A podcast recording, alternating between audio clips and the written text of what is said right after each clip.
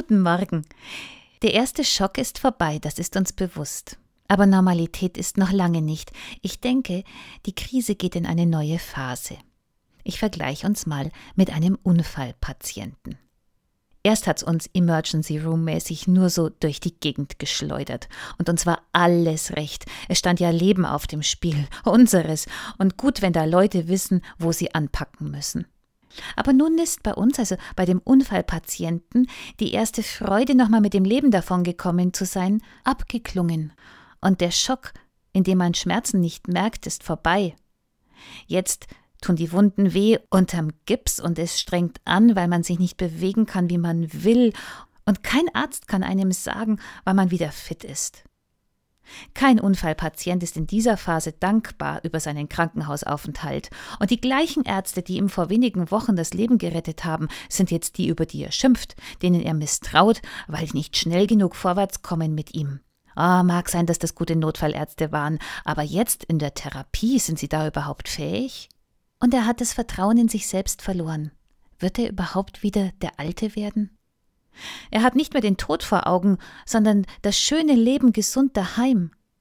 Und darum ist die Krankenstation jetzt nicht mehr der Ort der Rettung, sondern fast wie ein Gefängnis und er will raus.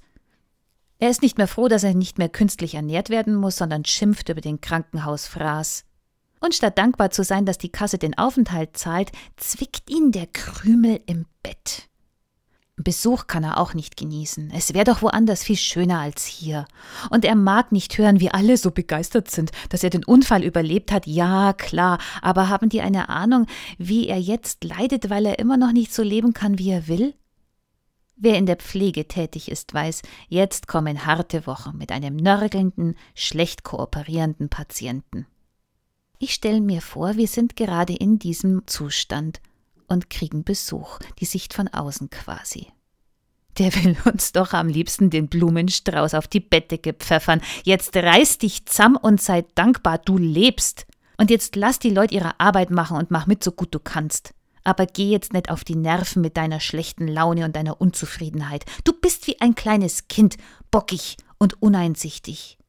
Freilich darfst du auch einmal klagen, das versteht jeder, aber bitte verwend auch einmal wieder deinen Verstand. Auch im Krankenstand hat man Verantwortung für das, was man tut und sagt. Die Welt dreht sich nicht nur um dich. Oh, oh, oh.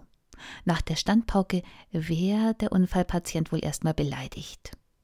Aber sie lässt nicht los. Sie kam doch von jemandem, dem man etwas bedeutet. Und dann beginnt man an sich zu arbeiten, oder?